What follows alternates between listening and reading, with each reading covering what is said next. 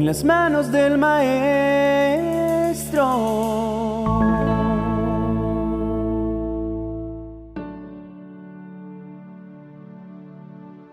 Mucho se ha hablado acerca de la felicidad y del hecho de que todos los seres humanos anhelamos el momento en que la satisfacción llegue al punto tal que podamos afirmar con seguridad que somos felices. Hemos propuesto metas y objetivos a alcanzar para definir un punto en nuestras vidas en el cual, digamos que logrados, ya nos sentiremos felices. Sin embargo, una vez alcanzados, vemos que aún no podemos cantar victoria. El antiquísimo libro de Job nos brinda orientación acerca de cuáles son los secretos de una vida realmente feliz. Empieza enlistando a partir del verso 13 del capítulo 11. Si tú amas a Dios y le pides perdón, y si tú y tu familia dejan de hacer el mal, entonces no tendrás que avergonzarte y podrás vivir sin ningún temor. El primer requisito que nos enseña es que necesitamos amar a Dios. Dios ya nos ama, somos su principal objeto de amor. Pero la pregunta que surge es, ¿amamos a Dios? Para poder definir con claridad la respuesta, partamos de que no podemos amar algo o a alguien que desconocemos.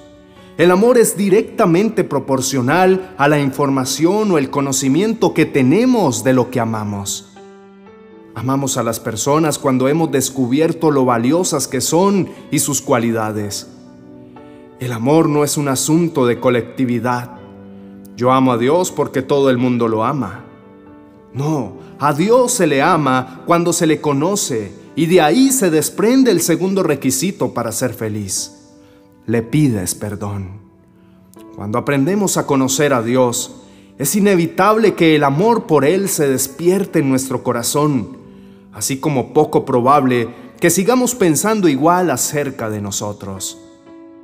Compartir con Él, escucharlo, entenderlo y amarlo, darán como resultado una capacidad realista de entender que cometemos más errores de los que hemos llegado a imaginar y es necesario resolverlos con Dios a través del perdón para que liberados de la culpa podamos vivir tranquilos. Pedir perdón más allá del acto mismo de la contrición o la tristeza que produce saber que hicimos lo equivocado, debe estar respaldado por la determinación de apartarse del mal. Decidimos que no podemos mantenernos haciendo lo malo porque amamos a Dios y no deseamos entristecerlo, sino corresponder a ese amor de la misma manera. Y aprendiendo a vivir en esa tranquilidad que produce una conciencia limpia, también vamos involucrando a nuestro núcleo familiar. Mi abuelo usaba una expresión muy popular, quien nada debe, nada teme. Eso es exactamente lo mismo que estaba diciendo el libro de Job cuando finaliza el verso diciendo, entonces no tendrás que avergonzarte y podrás vivir sin ningún temor. Qué embarazoso es permanecer escondiéndonos de una situación o una persona porque hicimos algo indebido y no lo resolvimos jamás. Dentro de la dinámica del arrepentimiento cabe la restitución, bien sea de algo que tomamos y debe ser devuelto, o del reconocimiento de nuestro error.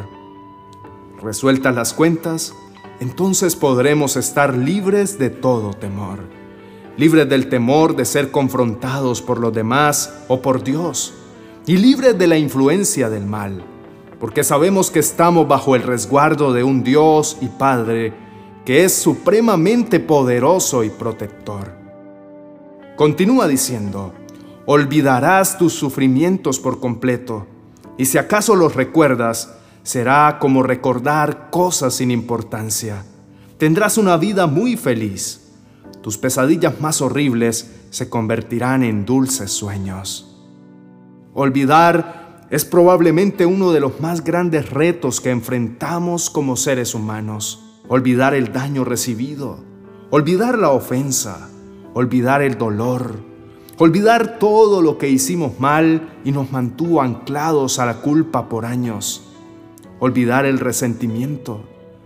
Solo cerca de la presencia de Dios es posible olvidar, porque entonces habremos comprendido las circunstancias en que sucedieron los hechos, las limitaciones de las personas, el infortunio natural de este mundo, y será mucho más fácil cumplir con el ejercicio de olvidar.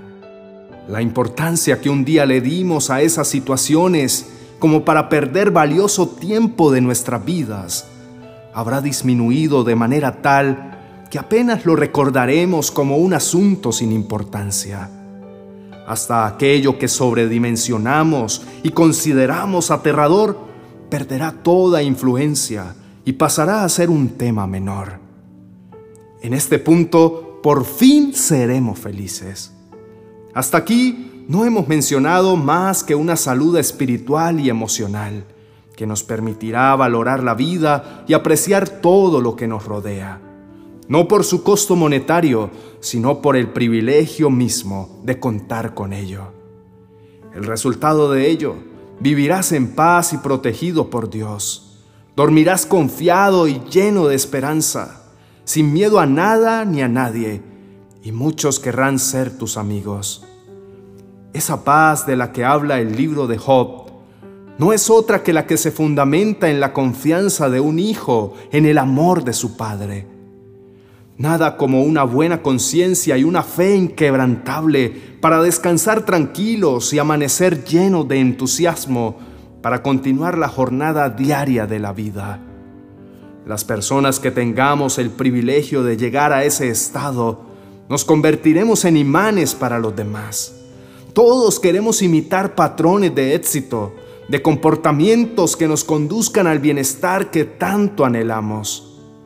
Por eso, fácilmente nos transformamos en personas atractivas, no por lo superficial, sino por la profundidad de nuestros pensamientos por lo estructurado y firme de nuestro carácter y por la maravillosa confianza que despedimos como resultado de la presencia de Dios en nuestras vidas. Esos son los verdaderos secretos de una vida feliz. No importa qué tantas metas podamos lograr, qué tanta riqueza podamos acumular, qué tan populares podamos llegar a ser. Esos logros son apenas chispas de luz que iluminan por momentos una vida en oscuridad. Pero si tomamos el consejo de las Escrituras, encenderemos una luz permanente que nos libre de las tinieblas y nos permita andar con tranquilidad, porque entonces el panorama estará completamente claro ante nuestros ojos.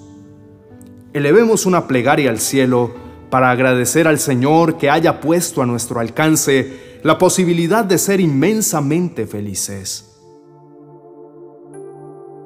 Mi buen Dios, te damos gracias por habernos dejado las instrucciones necesarias para ser felices.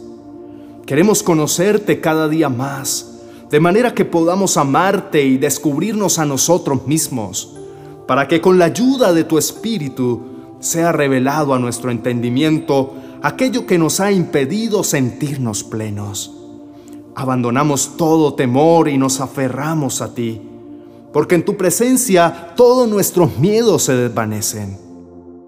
Queremos ser entendidos para comprender que también quien nos hirió tiene sus propias dificultades y nosotros hemos hecho daño a otras personas. Necesitamos aprender a olvidar, pues de otro modo no podremos ser felices. El pasado debe permanecer en donde está pues revivir lo que nos hizo daño impedirá que podamos sentirnos tranquilos y mucho menos felices. Danos el valor y la voluntad para restaurar lo que se rompió por causa de nuestras malas decisiones. También los demás merecen vivir tranquilos y sanar las heridas que un día les hicimos. Entregamos nuestra familia en tus manos. Deseamos ser ejemplo para ellos de amor, de comunión, de integridad, de paz, de confianza en ti, Señor. Envuélvenos en tu amor como cuando éramos bebés en el regazo de nuestra madre y no había nada que perturbara nuestro corazón. Queremos habitar confiados en ti, Queremos ser cada vez más como tú y menos como fuimos a nuestra voluntad, pues en ello recogimos dolor y tristeza. Bendecimos tu santo nombre, mi Rey, y te declaramos nuestro Señor. Queremos vivir bajo tu orientación y gobierno. Sensibiliza nuestro corazón para poder comprender a nuestro prójimo. Gracias por revelarte a nosotros, mi buen Padre. Gracias infinitas. En el nombre de Cristo Jesús. Amén y amén.